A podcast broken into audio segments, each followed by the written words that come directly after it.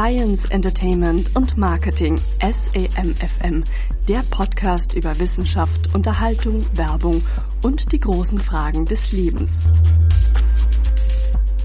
Schönen guten Abend, guten Tag, guten Morgen. Liebe Hörer, Hörerinnen und Hörer. Hörende. Hörende. Ist das, wie, wie stehst du eigentlich, Marc, zur Willkommen. Gender, Gender, genderneutralen Sprache? Finde ich gut. Finde ich auch gut. Also eigentlich macht es Sinn, ja wirklich sämtliche Menschen allen Geschlechts Es macht Spaß. Ich finde ja auch zum Beispiel sollte man Geschlechter ganz weglassen und auch Siezen und Duzen könnte man alles vereinfachen. Da ist noch deutliches noch. Vereinfachungspotenzial. Als Ausländer die deutsche Sprache zu lernen, mit diesem ganzen die, der, die, das. Ja, schrecklich. Wieso, weshalb, warum. Kein Wunder, dass die Leute nicht integrieren wollen hier. ja, wirklich kein Wunder. Ähm, gut, da sind wir ja gleich wieder mit politischen, Ja, so ist es. Wir mit begrüßen politischen Tretminen. unsere lieben. Hörer, Hörerinnen und Hörende mit ähm, der 95. Folge SEMFM. Und Heute damit auch aus die fünf letzte Folge. kleinen Hafen City. Ja. Äh, die fünfletzte Folge, weil Marc äh, der Meinung ist, dass wir mit der hundertsten Folge unseren Abschied feiern. Das grande Finale. Das, genau. Das, der Grand Prix äh, der Eurovision. Meinst du nicht, dass dann Schluss ist nach Weiß ich über nicht. zehn Also Jahren? äh, es dauert ja auch noch wahrscheinlich, fünf Sendungen dauern bei uns ungefähr noch fünf Jahre, bis wir die aufgenommen haben. So nach dem letzten. Wollen wir so lange Ich habe letztens jemandem erzählt, dass ich äh, Podcast mache seit, seit 2009 und dann ja, und wie viele Folgen? Und dann habe ich dann 95 haben wir jetzt oder 94 dann. Und ich, wie schafft das denn in zehn Jahren? Das ist ja dann pro Jahr eine Folge. Naja, nicht ganz, aber ja gut. Aber was hat Merkel in 16 Jahren geschafft? ja. Einmal hier Blaming. Zu unserem Polit-Podcast. So. Ähm, wir haben, wir waren beide zufälligerweise unabgestimmt ähm, im Urlaub. Wollen wir erstmal sagen, was wir für Themen haben? Ach so. Diese, diesen Monat. Ja, also Urlaub ist das erste Thema. Urlaub, private Themen natürlich immer gern Äh, genommen. Tesla, wie immer, unser beliebtes. Ähm, Kann ich auch kannibalische Atomameisen ist eins der Themen. Und ich habe auch noch den, ich werde mein mein Secret Santa Match verraten, wem ich denn was schicken muss bei bei Imager. Ach, das ist wieder so ein Nerd-Scheiß, Ja, ne? am 2. Dezember heute, Reddit. wem mir auch vom 2. Dezember kam, nämlich die Einladung, mein Match. Und da kann ich mal berichten, wem ich was schicken muss.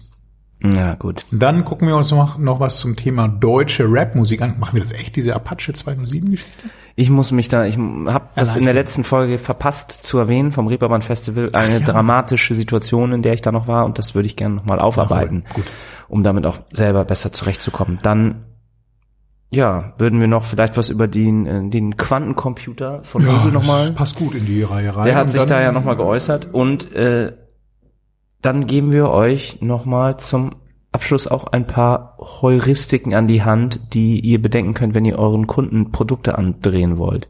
Und zum Ausgang haben wir noch was über Russland und das Internet dort. Da gab es ja so ein paar Veränderungen nach Wladimirs letztem Urlaub. Und wir, oh, Marc hat den Facebook-Killer, den neuen, ausprobiert. WT Social, wie auch immer man das aussprechen soll. Wahrscheinlich so, ne? Ja, von dem Wikipedia-Gründer, ne? Und wir haben noch was zu einem schönen Buch von Sascha Lobo. Realitätsschock heißt das. Das hast du Und gelesen? Ein paar, ja, gehört. Oh. Und ein paar Informationen zu Audio-on-Demand-Plattformen, was total an mir vorbeigegangen ist und was ich dann mal in der Sendung aufarbeiten möchte. Hatte ich eigentlich schon über mein Kapitalismus-Buch ge... Ja, hast du. Weil jetzt lese ich ja gerade was über Utopien. Oh, hast du auch den guten Podcast von Michael Seemann Nein. ähm, bei 4000 Hertz, Siemen. Planet B.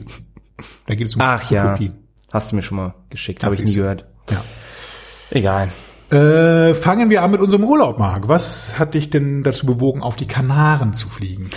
Ja, ich hatte noch Trotz Urlaub. Flugscham. und äh, wusste nicht so richtig, wohin mit mir. Wollte dann erst, wie jeder anständige Hipster, der was auf sich hält, zur Art Basel nach Miami jetten. Aber ja, du sagst es, Flugscham und Fernreisen sind einfach nicht mehr zeitgemäß. Ich muss es leider so sagen. Man kann das nicht mehr machen in der heutigen Klimakrise. Deshalb kurz, Kurzflug, ein langes Wochenende Ohne CO2-Kompensation. auf die Kanaren. Ja. Und äh, da war so eine Freundin hatte da einen Wanderurlaub geplant.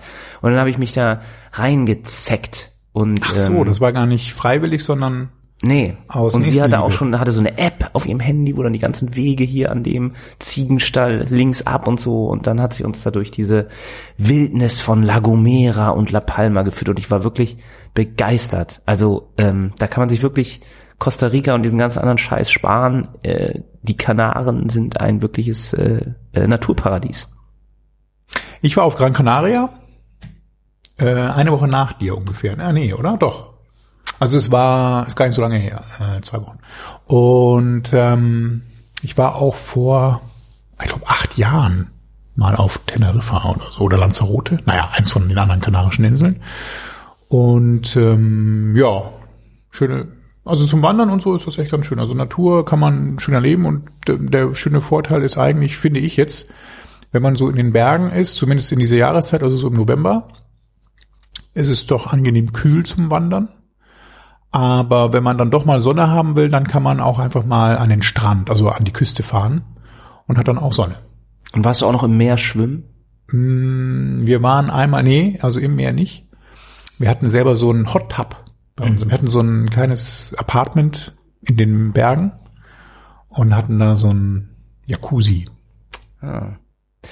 Das Wasser, also das Meerwasser war zu kalt.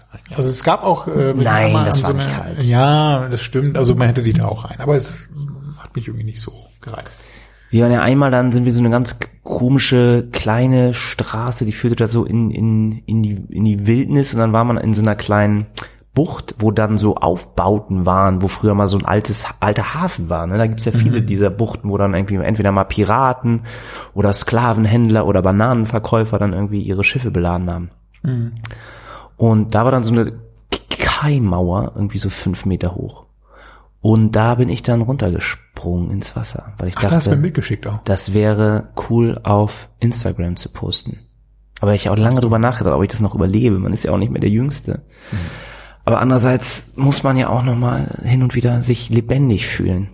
Ah ja, und war das in diesem Moment so der Fall? Das war wirklich tatsächlich sehr ein sehr gutes Gefühl danach, nachdem man es überlebt hatte. Das Hast du dein Herz schlagen spüren? Ja. Ein letztes Mal.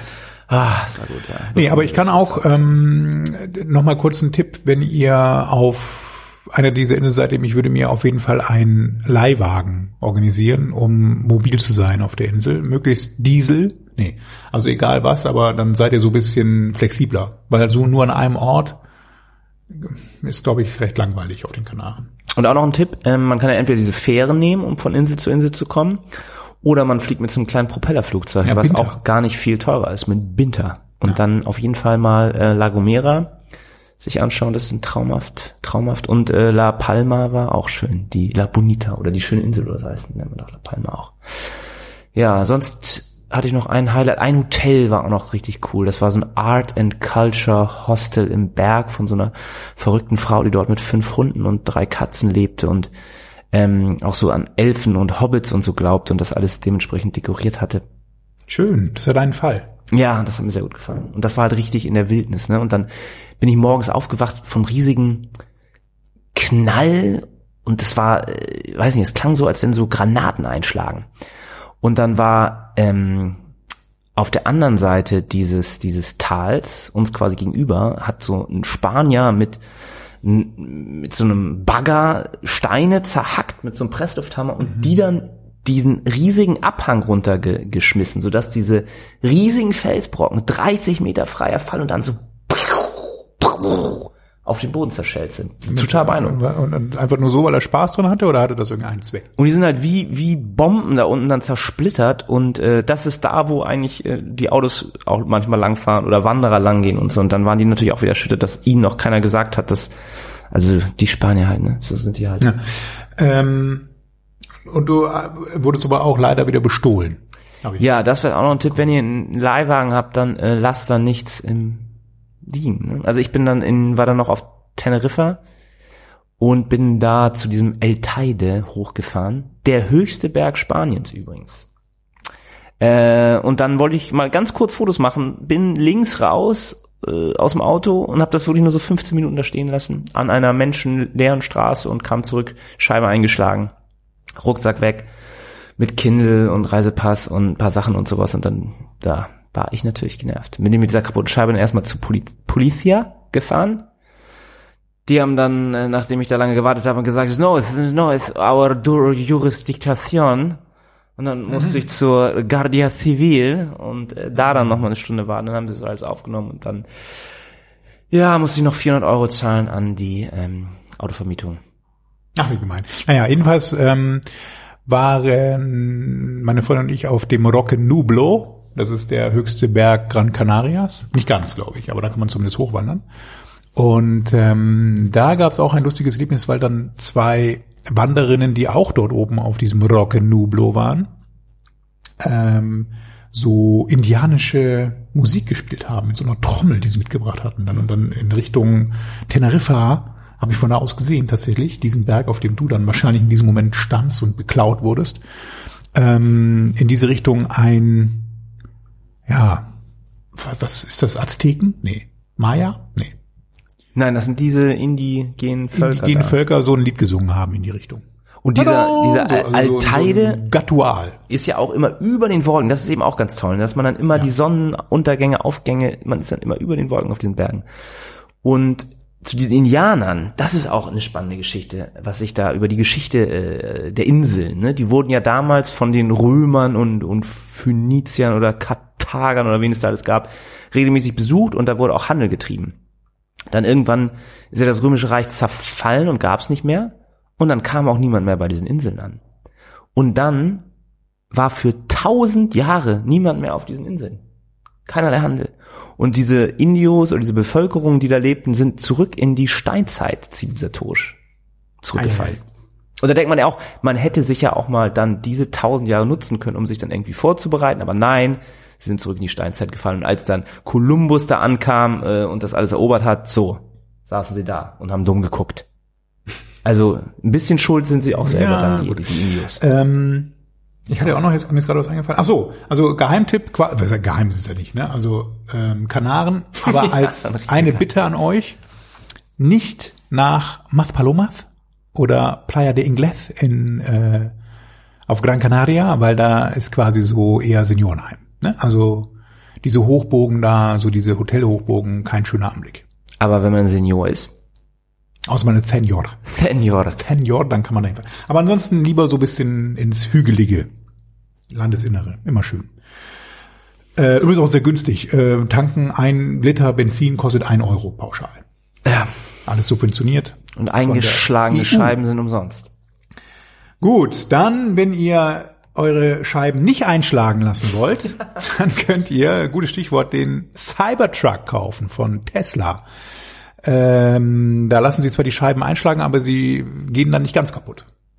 Ja, wir das, das war ja eine interessante Vorführung, ne? Wo Eine kleine Farce bei der Präsentation des Autos, die dem Designer, das ist übrigens witzig, ne, wenn man ähm, sich so diese Präsentation von Tesla anguckt, eben ist ja Elon Musk so der The Person und man kennt auch niemand anderen von Tesla, obwohl er ja nicht die Autos designt und der Typ, der diese Scheibe eingeworfen hat, ist der Designer dieses Autos gewesen, hat aber kein Mensch erfahren auf diesem, also zumindest war das nicht so ganz offensichtlich. Man dachte irgendwie, das ist jemand aus dem Publikum, der da gerade mal der jetzt gefeuert wird auch danach. naja, jedenfalls ähm, ist das so ein bisschen strange bei dieser Firma, dass dann diese, können das ja noch mal kurz erwähnen. Kult um diese eine Person. Das, genau. Wovon sprechen wir eigentlich? Es gab eine Vorführung von einem Auto. Und Elon Musk hat ein, eine Monstrosität von einem, von einem Truck präsentiert. Ein Pickup-Truck, etwas Ja. polarisierend im Design. Ja, der aussieht wie, als wenn irgendwie DeLorean und Edsel äh, Sex gehabt hätten und äh, ja. Und dieses Auto ist kugelsicher. Man kann mit einer 9 mm Pistole darauf schießen, was wahrscheinlich in Texas auch äh, hilfreich ist. Und die Scheiben sollen auch ähm, kugelsicher sein. Was sie dann beweisen wollten, indem sie einen riesigen Stahlball gegengeschmissen haben. Und dann sind, haben sie in dieser, in dieser Keynote-Vorstellung beide Scheiben äh, eingeworfen und sind beide kaputt gegangen. Und Elon hat noch sowas wie What the fuck gesagt. Die Auflösung ähm, zu diesem äh, Fauxpas war dann, dass die Scheibe angeblich leicht geöffnet war, weil wenn man die Tür aufmacht und wieder zu, dann fährt die so ein Stückchen runter und die ist wohl nicht wieder hochgefahren. Und dadurch ist dann wohl die vordere Scheibe zumindest gesprungen, weil die nicht in dem Rahmen drin saß vernünftig. Das ist so die Erklärung dazu, ob es stimmt, weiß ich nicht. Ich habe eine andere Erklärung gehört. Ja? Ich habe eine Erklärung gehört von von Musk auch in seinem Tweet, dass es dadurch entstanden ist, dass durch sie haben vorher noch die Tür mit einem Vorschlaghammer Ah ja, genau, das gab's auch noch. Und dadurch soll die Scheibe irgendwie unten so einen Riss bekommen haben und dann kaputt gegangen sein. Und er meinte, hätte man das andersrum gemacht, hätte man erst mit der Kugel in die Scheibe geworfen und danach mit dem Vorschlag haben die Tür bearbeitet, wäre es alles nicht passiert. Wir werden es nie erfahren, weil Aber Ach so, doch. die noch wichtigere Frage ist ja, ob der Hersteller der Cybertruck-Scheiben der gleiche Hersteller der ist, der auch das Panzerglas für das grüne Gewölbe hergestellt hat. wahrscheinlich. Oder die gleiche Sicherheitsfirma, die es dann in Auftrag gegeben hat. Ähm, ich wollte noch ein bisschen was zum Cybertruck Wir müssen erzählen. jetzt erst den Witz mit dem grünen Gewölbe erklären, für die, die nicht wissen, wovon wir reden. Es gab einen Diebstahl. Nicht nur bei Mark im Auto, sondern auch in Dresden. Unwesentlich wertvollere Gegenstände wahrscheinlich. Wobei, wir haben uns ja vorhin mal die Gegenstände so ein bisschen angeguckt. So äh, erstrebenswert ist die ist das Diebesgut ja nicht. Das Also ist eigentlich ganz schön hässlicher Kitsch, den da. Ja, könnte auch bei Oma in der Vitrine ja. sein, so, ne? Genau, ja, und da war nämlich der Fall, dass dann ja Leute da mit einer Axt rein sind in, in dieses Museum in Dresden und dann innerhalb von wenigen Sekunden mit einer Sieben Axt. Minuten insgesamt, der. Ja, aber dieses Einschlagen der Vitrinen hat nur Sekunden gedauert. Während der Hersteller dieses Sicherheitsglases, das war ganz lustig, wurde der der Leiter des Museums ge- gefragt, warum das so schnell ging. Dann meinte er, ja, ja, also der Hersteller, der hat uns eigentlich gesagt, dass man da 15 Minuten braucht, um die Scheiben einzuschlagen. Mit dem äh, reden Was ja auch nicht wirklich sehr lang ist, ne? Aber dann wäre die Polizei halt da gewesen. Wer weiß, ja. Na gut. Oder du wärst Ähm, halt abgehauen, wenn du nach einem zehnten Schlag dann nicht durch bist. Jedenfalls hat sich ja so der erste, also wir sind jetzt wieder beim Cybertruck von Tesla, jedenfalls hat sich ja der erste äh, Schockmoment nach dieser Design-Monstrosität etwas gelegt und es ist tatsächlich so, dass viele Analysten oder Analysen dazu zu dem Schluss kommen, dass es wohl eine der wenigen Möglichkeiten ist, mit einem solchen Design den schon sehr gesättigten äh, eher so von Rednecks bestimmten Pickup-Truck-Markt zu erobern. Und ich muss sagen, ich finde das ganz cool. Ich finde, das, Das ist mal Design, was ja. Neues. Und, äh, ich würde tatsächlich mit so einer Karre rumfahren, Genau wenn er nicht das zu so, lang ne? und zu Also- breit wäre für Europa. Aber Ja, ähm, davon mal abgesehen, aber es ist wohl so, dass halt der typische äh, Pickup-Fahrer sich halt dann vor 20 Jahren mal den Ford F-150 gekauft hat und nach vier Jahren abbezahlen über die Kreditkarte und Schuldenberg antürmen, kaufte sich den dann aktuellen Ford F-150 und dann nach weiteren sechs Jahren den dann aktuellen Ford F-150. Also es ist wohl eine sehr, man könnte sagen, loyale Zielgruppe oder, oder Kundschaft.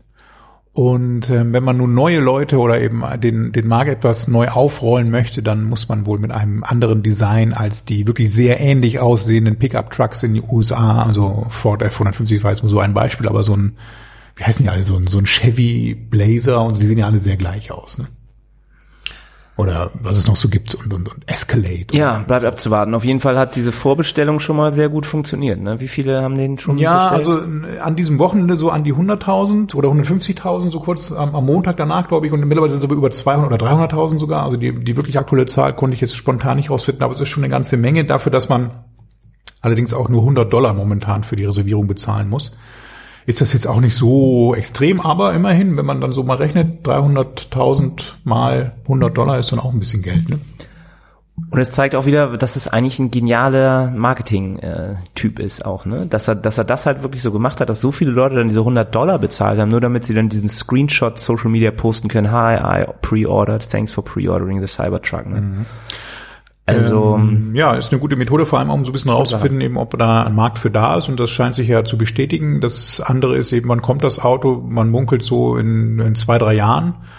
Ähm, und die zweite Frage, die sich dann anschließt, wird es dann auch genauso aussehen wie dann dieses Vorführmodell? Man weiß es nicht. Also ein bisschen, ich denke mal, ähm, dass man jetzt zumindest, wenn man sich andere Autos anguckt, eben, die haben ja nicht ohne Grund diese Form, die sie jetzt haben. Vielleicht gibt es das eine oder andere Problem dann auch mit Stoßstange und Aufprallschutz und weiß Gott was. Das sieht schon sehr ähm, ja, man muss mächtig aus, die, man muss ja besonders die Front muss man dann glaube ich ein bisschen irgendwie weicher machen. Also das Auto darf ruhig irgendwie eckig und kantig sein, nur das müssen dann eben weiche Kanten sein. Und andere sagen aber auch, dass eben so kant kantige Kanten eben auch schlechter vom Luftwiderstand sind. Ne? Also so ein paar Sachen haben sie dann schon geopfert für dieses geile Design. Ja, wobei am Ende möchte ich auch nicht die Wahl treffen zwischen, möchtest du es mit einem Ford F150 überfahren werden oder mit einem Cybertruck. Ich glaube, in beiden Fällen geht das nicht so gut aus. Ja, aber es wäre dann schon geiler von einem Cybertruck gefahren. Ja, das wäre natürlich ein wunderschöner Tod. So, ähm, jetzt kommen wir zu meinem Secret Center ähm, Match. Was ist Secret Center? Secret Center und was ist ist, so eine Aktion von Immature, heißt das so? Imgur. was ist das? Ähm, das ist so eine ähm, Bild, sowas wie Reddit. Ein, Was ist Reddit? ein Meme. So ein Meme Hotspot. Hotspot, ja. Äh, Immature. Und da kann man einmal im Jahr, also Anfang der Adventszeit, am, mitmachen beim sogenannten Secret Center ähm, Event. Und die Idee ist, dass man einen, an einen anderen Imgurian, so nennen sich die Leute, die da teilnehmen, dann weltweit ein Geschenk verschickt und selber auch eins bekommt, wenn man da mitmacht. Also so. Es ist nicht garantiert, aber wenn man mitmacht, hat man die Chance darauf, von irgendjemandem auf der Welt beschenkt zu werden und man schenkt selber eben auch irgendwas irgendjemandem auf der Welt. Und ich muss mein Geschenk schicken an Pamela aus Brasilien. Na, und was Und würdest sie- du denn für Pamela vorbereiten? Das äh, ja ist die die große Frage, denn sie hat keine Allergien. Das kriegt man auch noch mitgeteilt eben. Also man kann selber so ein kleines Profil noch ausfüllen, wofür man Interesse hat und ähm, ob man Allergien hat. Und sie steht auf diese ganzen äh, Superhelden von Marvel und sowas und mag Schokolade. uh, deutsche Schokolade. Deutsche Schokolade schon überlegt, aber sie hat auch beim letzten Mal, sie hat auch das. Bild von ihrem letzten äh, Secret Center 2018 geschickt und da hat sie auch schon Kinder Schokobons bekommen. Und schickt sie dir dann was zurück? Nee, jemand anderes. Jemand anderes. Also es ist nicht äh, bidirektional. Nee, nee, nee, nee. Also das ist dann zufällig zusammengewürfelt. Ich bin gespannt. Also mal gucken, was ich mir da aussuche. Wahrscheinlich, ja, Lind, Lindor-Kugeln. Mhm. Das ist mal, Brasilien ist ja gerade schwierig mit Bolsonaro und so, ne? Wieso? Oder? Soll ich da irgendwas, was da Einen kleinen Regenwald. Einen kleinen Regenwald schicken. Oder irgendwie so, ja. Streichhölzer. Match. Some Matches. Ja, hm, gut. Sehr witzig. Dann äh, kommen wir zu unseren neuen Herrschern. Marc, hast du schon unsere neuen Herrscher begrüßt? Die äh, kannibalischen, kannibalischen Atomameisen. Atomameisen. Ja, das war eines, einer der besten Titel, den, den man sich äh, aussuchen konnte. Ne? Ähm, und zwar war das im Spektrum der Wissenschaft. Eigentlich ein seriöses Wissenschaftsmagazin, wo nie einer auf einen Artikel klicken würde, weil es immer alles langweilig ist, weil Wissenschaft, ich muss mal kurz unterbrechen. Marc, weil ich glaube, die Batterie hält doch nicht so lange wie gedacht von diesem Aufnahmegerät. Sie ist schon auf nur noch einem Strich von drei. Oh ja, dann pausier doch mal bitte. Wie geht das denn? So. Jetzt geht's weiter. Jetzt läuft's. wieder. Hört ihr mich? Was? Oh, jetzt ist schon wieder zwei Striche. Wir machen jetzt einmal weiter und dann ist gut. Also Spektrum Wissenschaft, seriöses Wissenschaftsmagazin. Und da war auf Spektrum. einmal die Titelzeile Kannibalen, Ameisen aus dem Atombunker sind frei. Und ratet mal, wer da sofort draufgeklickt hat, um sich den Artikel durchzulesen. Marc. Thomas. Und polnische Forscher. Also, worum geht's? Um einen Ein Sowjet-Atombunker. Äh, verrosteter äh, Gullideckel, ja, so ungefähr, ne? so, so eine, so eine Gulli-Anlage, die irgendwie ins Tiefe führt, wurde von den Ameisen gestürmt und dann sind sie durch dieses Loch metertief runtergefallen und haben sich von ihrer Königin damit auch getrennt, von ihrem Ein bisschen so wie bei diesem YouTube-Video, wo kleine Entenküken immer über Gullideckel laufen und dann immer welche gerettet werden, reinfallen. gerettet werden. So war das Jedenfalls, dann auch mit den Ameisen. ähm, hätte man da ja dann damit rechnen müssen, dass die so nach einigen Jahren dann in diesem Atombunkerloch verenden, aber nicht äh, die Ameisen, die haben quasi einfach angefangen, sich gegenseitig, also die Toten, dann die toten Ameisen dann zu essen und sich so anhand der Chitin-Panzer ihrer Vorfahren ernährt. Ja, die polnischen Wissenschaftler dachten erst so, hey, wie haben die sich ernährt? Vielleicht irgendwie an Fledermauskot war eine Theorie und sowas. Aber es war dann tatsächlich so, dass die,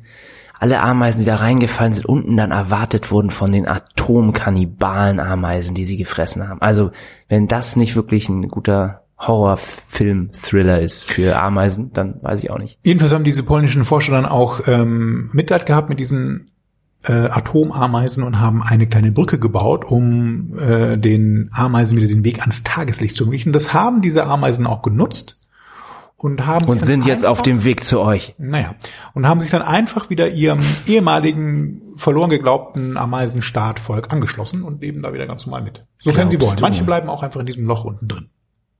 Ja. So viel zur Wissenschaft. Das erinnert mich auch an ein, äh, an einen tollen Wissenschaftsthriller, den ich gerade äh, gelesen habe. Dauert das lang oder geht das schnell? Wie viele Minuten haben wir noch? Eine Minute.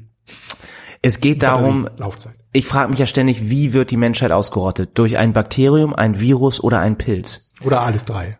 Und in diesem, in diesem Buch ähm, war es dann ein Pilz. Und man kennt ja diese Story von diesen Pilzsporen, die in den Köpfen von Ameisen sich einnisten, dann die Kontrolle nehmen, übernehmen die, über die Ameisen und dann die Ameisen dazu zwingen, irgendwo hochzuklettern und sich dann da festzubeißen, damit dann Vögel die Ameisen fressen und diese Sporen weitertragen. Das ist doch von Futurama mit diesem Schnecken.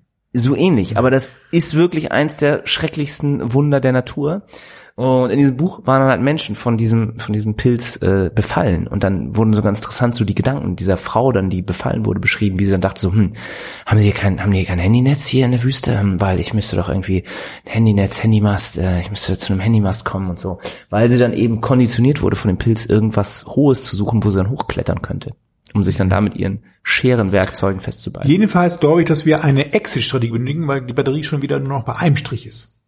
Gut, dann Lass uns noch über den Quantencomputer sprechen. Ähm, was hat denn der Gründer von Google, Sundar Pichai, ähm, Pikachu. da rausgefunden? Ja, wir hatten das ja schon in der letzten Folge erwähnt, dass äh, Google einen 53-Bit Quantencomputer gebaut haben, der Sycamore heißt. Und der hat in 200 Sekunden eine Rechnung durchgeführt, die ähm, mit einem normalen Superrechner 10.000 Jahre gebraucht hätte. Das kann ja jeder behaupten eigentlich. Ne? IBM hat natürlich gleich Widerspruch eingelegt und man können die gar nicht und unsere Supercomputer sind immer besser und so und so weiter und so fort. Naja, in diesem Interview auf jeden Fall geht er dann darauf ein, auch was man denn dann damit irgendwann mal machen könnte, weil aktuell ist das eben nur so ein ganz theoretischer Proof of Concept gewesen. Und er meinte, es wird wohl auch noch zehn Jahre dauern, bis so ein Quantencomputer einsetzbar ist. Und dann äh, neben diesen ganzen anderen Sachen, so, oh, alle Verschlüsselungen werden entschlüsselt und so, ähm, das war ja immer so, dass man, was man meistens in den Zeitungen liest, aber Sundai hat dann eben eher erwähnt, dass ähm, es viele Anwendungsgebiete in der Medizin und in der Chemie und so gibt. Und erwähnte dann, dass Koffein zum Beispiel 10 hoch 48 äh, Zustände einnehmen kann und auch ja diese ganze Proteinberechnung und so für Krebsmedikamente, das ist alles halt super ähm, rechenintensiv. Und er meinte, damit könnte man das äh, machen mit einem Quantencomputer. Und dann hat er noch was erwähnt, was mich natürlich sofort hat aufhorchen lassen. Und zwar glaubt er auch, dass man das Haber-Bosch-Verfahren mit einem Quantencomputer ähm, lösen könnte, äh, verbessern könnte. Und die Haber-Bosch-Verfahren, ähm, damit stellt man fast den gesamten ähm, Ammoniak her, den man für die Düngung benutzt, also ohne den die Menschen gar nicht ähm, so viel Pflanzen zum Essen produzieren könnten. Aber dieser Prozess ist halt wirklich nicht besonders effizient und ähm, äh, produziert 1,4 Prozent unserer gesamten CO2-Sache, die, die die Menschen produzieren, kommt von diesem Haber-Bosch-Verfahren, womit wir unser Dünger herstellen. Wusste ich gar nicht. Ähm, ja, und das wird hergestellt aktuell, indem man ähm, Stickstoff aus der Atmosphäre und dann mit, mit Wasserstoff von, ähm, von äh, Erdgas und so vermischt.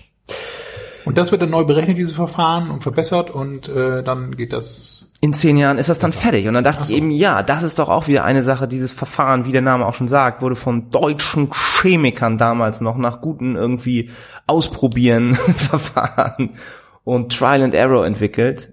Und ja, in Zukunft werden all diese tollen Erfindungen alle nur noch von den Amerikanern gemacht werden mit ihren Supercomputern. Und Deutschland hat da nichts. Ja, wobei, glaube ich, dieser Designer von diesem Quantencomputer ist, glaube ich, Deutscher, ne? Genau, alle guten Leute gehen ja alle in Silicon Valley und in die USA. Da gibt's ja, da tummeln sich ja ein Haufen deutscher äh, Entwickler, Designer, äh, Chemiker, Physiker etc. Ja, ist ja auch nicht verkehrt. Da wächst zusammen, was zusammengehört. Wollen wir noch mal kurz zum Thema Verhaltensökonomie in der Werbung übergehen? Oder hast du noch was zu diesem Quantenthema? Nein, genau. Wir hatten euch ja versprochen am Anfang, dass wir euch auch noch erzählen würden, ähm, wie ihr eure Kunden positiv äh, äh, beeinflussen könnt, indem ihr Heuristiken aus der Verhaltensforschung benutzt. Und wir können da so, so einen Blogbeitrag ähm, von, von Ströer verlinken. Und da wird so ein bisschen beschrieben, dass ja dieser Homo economicus dass ein Mensch eben nur nach wirtschaftlicher Zweckmäßigkeit handelt, dass das ja widerlegt ist durch die äh, moderne Verhaltensforschung. Also man tut ja immer so, als wenn man so rein rational entscheiden würde, so, ne, das ist so die Selbsteinschätzung, aber dann ist es ja doch nicht so. Man ist ja dann durchaus von so Angeboten, Cyber Monday heute, Black Friday, ähm, Ja, ja, ja. das ist ja dann doch etwas verlockend. Genau. Und äh, moderne Behavioral Economic Wissenschaftler sagen, dass 70 bis 90 Prozent der Entscheidungen eh irgendwie unterbewusst getroffen werden. Also sie unterscheiden dann System 1 und System 2, wo System 1 eben das Unbewusste ist, wenn man mal irgendwie kurz spontan was kauft oder sich für irgendwas entscheidet, ohne sich wirklich ähm, Gedanken gemacht zu haben. Und System 2 ist dann eher das, wo ihr euch dann eine große Excel-Liste macht mit Pro und Contra und dann entscheidet, welche Einbauküche oder welches Auto ihr euch kauft. Ähm, Cybertruck. und die spielen aber eben auch zusammen, System 1 und System 2. Zum Beispiel in der sogenannten Postrationalisierung. Das heißt, wenn ihr euch jetzt im Cyber Monday irgendein geiles China-Gadget gekauft habt und dann am nächsten Morgen äh, wieder nüchtern seid und sagt, oh Gottes Willen, warum habe ich das gekauft? Dann Kenne ich. übernimmt System 2 und versucht das dann nachträglich noch Gründe zu finden, warum es doch die richtige Entscheidung war, das zu kaufen, obwohl es ursprünglich nichts mit irgendeiner äh, wirtschaftlich Also fundierten man Entscheidung war. rationalisiert sich quasi die Entscheidung. Ja. Und Ja. das ist ähm, einer der sogenannten äh, Heuristiken oder gedankliche Abkürzungen, die Kunden nehmen, wenn sie Entscheidungen treffen. Und da gibt es fünf an der Zahl und die erste nennt sich Social Proof. Und das meint, dass die Meinung der Masse als Referenz für die eigene Beurteilung ähm, angewendet wird. Das heißt, so die, das Thema Kundenbewertungen ist dann da ein beliebtes Mittel, um Leute dann davon zu überzeugen, eine, ein Produkt mit einer hohen oder sehr guten Fünf-Sterne-Kundenbewertung wird natürlich eher gekauft als eins mit einer schlechten Bewertung, obwohl es wahrscheinlich vielleicht gar kein schlechtes Produkt ist. Aber die Masse hat entschieden, dass es gut ist, also muss es ja stimmen, also kaufe ich es auch. Ja. Social Proof, also die Mehrheit entscheidet sozusagen oder entscheidet mit beim Kauf. Dann die Nummer zwei, das Thema Authority. Authority. Das Authority? ist dann, ähm, dass eine Ansicht oder eine Entscheidung oder ein Produkt besonders gut ist, weil eine Autoritätsperson sagt, dass das so ist. Also man kennt es noch aus der Dr. Best Werbung, wenn die Zahnarztgattin oder der Zahnarzt etwas empfiehlt. Oder eben auch solche Autoritäten wie Stiftung Warentest ist natürlich super, wenn eure Produkte da irgendwie gut abschneiden. Oder neuerdings, vielleicht findet ihr auch einen irgendwie Influencer, dem die Leute vertrauen und den sie für eine Autorität halten und der etwas Gutes über euer Produkt sagt. Dann wirkt das ebenfalls. Dann das Thema hatten wir auch schon mal in der Sendung häufig gebracht, künstliche Verknappung, also Scarcity. Das ist im Grunde der Wert einer Marke bemisst sich an ihrer Seltenheit.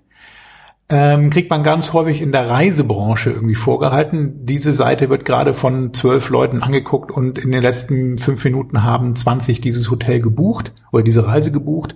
Also so dieses Thema ne, st stimmt häufig gar nicht. Ich glaube, da gibt es auch Gerichtsverfahren, die das ähm, so ein bisschen ankreiden, um da die Leute vor der Verdummung im Grunde ähm, zu verschonen. Oder auch bei diesen ganzen ähm, IT-Diensten, wo es dann immer war, hier nur auf Einladung, Beta-Test, Close Hm, Beta, ja, was dann so viral gegangen ist, weil eben Leute, gerade weil es es nicht gab, wollten sie es haben. Ja. Und nur deshalb. Und diese künstliche Verknappung ist eben dann so ein gutes Mittel, um dann auch noch einen schnelleren Kauf als einen entscheidenden Kauf, also so mit rational entschieden dann zu forcieren. Dann das Thema Anchoring. Anchoring. Nicht der Anchorman, Anker, also Anchoring. quasi so Ankerpreise setzen. Ne? Also das, hauptsächlich kennt man das eben. Ja, äh, man hat da irgendwie einen Streichpreis, wo dann 100 Euro steht und äh, der neue Preis ist dann irgendwie 40 Euro. Ganz viel natürlich in diesen Teleshopping-Angeboten, wo sie immer sagen, es kostet nicht nur 1000 Euro und nicht nur 500 Euro, sondern 200 Euro und sie kriegen noch das Doppelte dazu.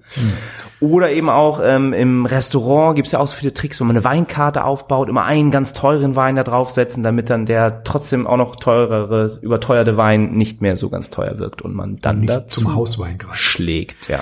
Und der letzte fünfte, die fünfte Heuristik bei dem Thema ist das sogenannte Framing. Der Inhalt einer Botschaft verändert sich mit der Darstellung. Man kennt das ganz stark beim Thema Marken, also das ganze Awareness-Thema. Wenn ich eine, ein tolles Branding aufgebaut habe, also die Geschichte um eine Marke herum sehr positiv belegt habe, dann wird auch eher gekauft. Klassische Beispiele kennt ihr, Apple, Coca-Cola, ähm, sonst was, also so riesige Unternehmen, Google natürlich auch, die jetzt so ein Markenbildungsverfahren äh, aufgebaut haben in den Jahren, wo man dann nur anhand dieser tollen Marke glaubt, das ist ein tolles Produkt. Genau. Also die Frage auch so, was, was ist euer Produkt? Ist jetzt euer, euer äh, Handy? Ist es euer Telefon nur ein Telefon? Oder ist es vielleicht was anderes? So ein Beispiel, was ich da auch gelesen habe, ist so ähm, Kaffee zum Beispiel. Ähm, dann hat man ein äh, Chibo-Kaffee und der steht für Genuss und kostet zwei Euro.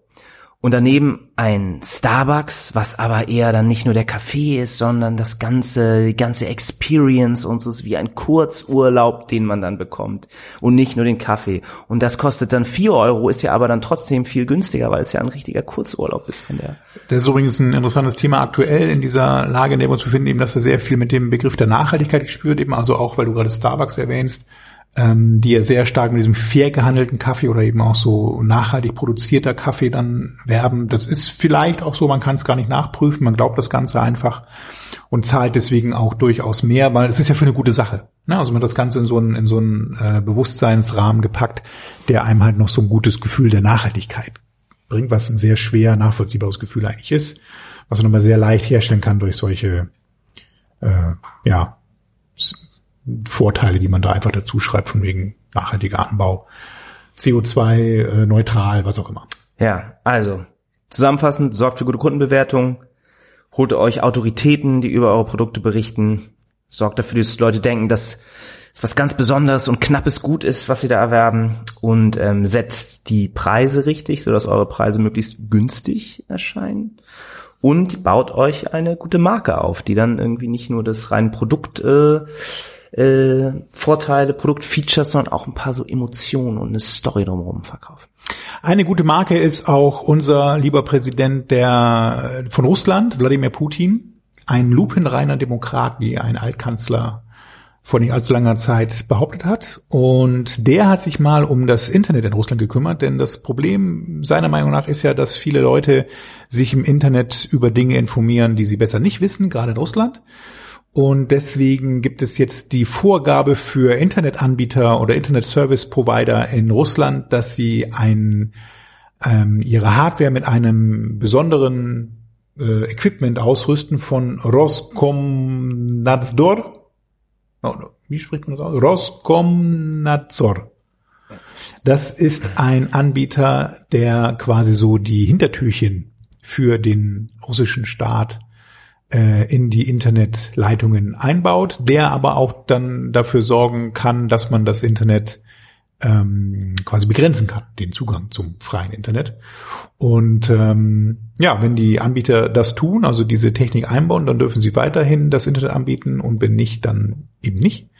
Und das große Vorbild hier für Wladimir ist China, die das eben mit ihrer Great Firewall schon seit einigen Jahren tun und somit auch dann die Bevölkerung etwas in Schach halten können. Und das Netzwerkdurchsetzungsgesetz? Das hilft da, glaube ich, das, auch nicht mehr so viel. Äh, ist das noch besser als das, das russische ist, Verfahren? Äh, dann so die demokratische Version dessen, mal gucken. Das Leistungsschutzrecht. Ja. Wir können das ja äh, dann Gott sei Dank dadurch, dass wir in dieser schönen Welt leben, auch dann noch einige Zeit beobachten, was sich dann so als das Bessere am Ende durchsetzt. Die Chinesen kämpfen ja zumindest in Hongkong äh, jetzt mit ähm, Revolutionen an dieser Stelle. Mal gucken, wie das da so weitergeht.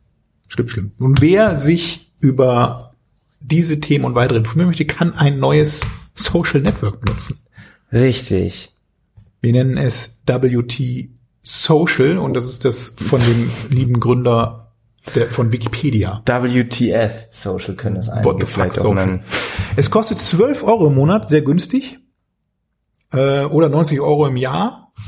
Und man kann dort quasi so eine Art, also ich kann es gar nicht schön beschreiben. Es ist äh, Bootstrap irgendwie so von der so ein, so ein Framework, es sieht sehr hässlich aus. Jimmy Wales, ne? Das war der Name, der auf der Zunge, der ähm, Wikipedia-Mitbegründer. Ja, und man ist dann eine Nummer bei diesem Ja, man landet auf einer ewigen Wartenliste von 11.000 Leuten. Furchtbar. Man soll neun Euro im Monat zahlen für nichts. Dann gibt es halt so Gruppen, die sich dann auch immer irgendwie nur über, was weiß ich. Zwölf Euro im Monat, nicht neun. 90 im Jahr. Also ich verstehe es, ja. Ich meine, wenn man sich über, man kann doch auch bei Facebook dann eine Gruppe bilden und sich da austauschen.